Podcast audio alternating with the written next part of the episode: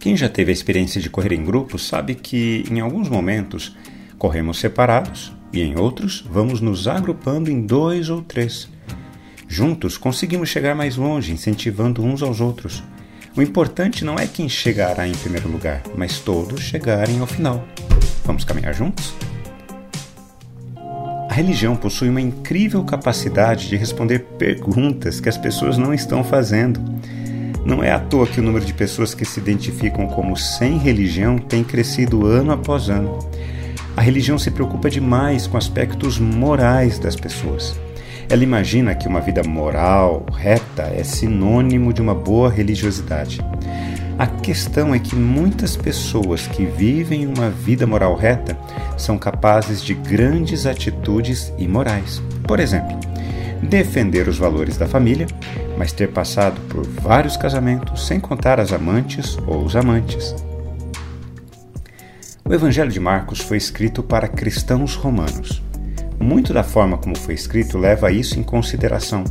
Os romanos eram pessoas interessadas em ação, poder e conquista.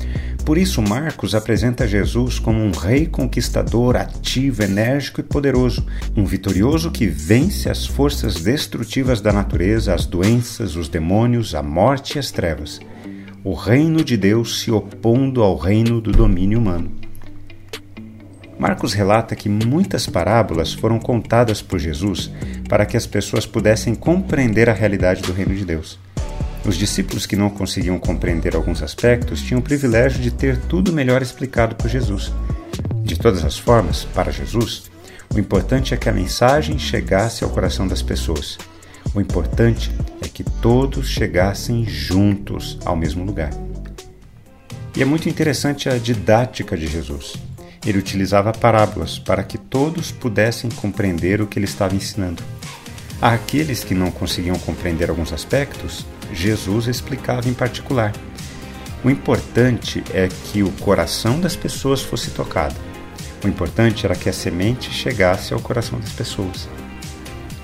Um dos maiores erros da igreja e um de seus maiores pecados é querer que as pessoas tenham uma vida moral reta sem passar pela transformação que apenas o Espírito Santo pode realizar em suas vidas. Um coração só pode ser transformado de dentro para fora, e isso é obra apenas do Espírito Santo em nossas vidas.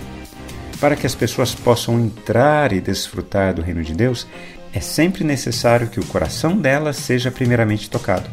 E esse é o desafio para mim e para você. Quando refletimos na palavra de Deus, precisamos responder a ela. Quero orar por mim e por você. Amado Pai, quantas vezes queremos que as pessoas sejam mudadas à força e como isso tem afastado as pessoas do teu caminho? Perdoa-nos, Senhor, todas as vezes em que agimos dessa maneira. Queremos aprender com Jesus a tocar o coração das pessoas com o teu evangelho, para que elas compreendam a realidade do teu reino e que assim seja. Em nome de Jesus. Amém. Um excelente e abençoado dia a você, meu irmão e minha irmã. Nos falamos em nosso próximo encontro, está bem? Até!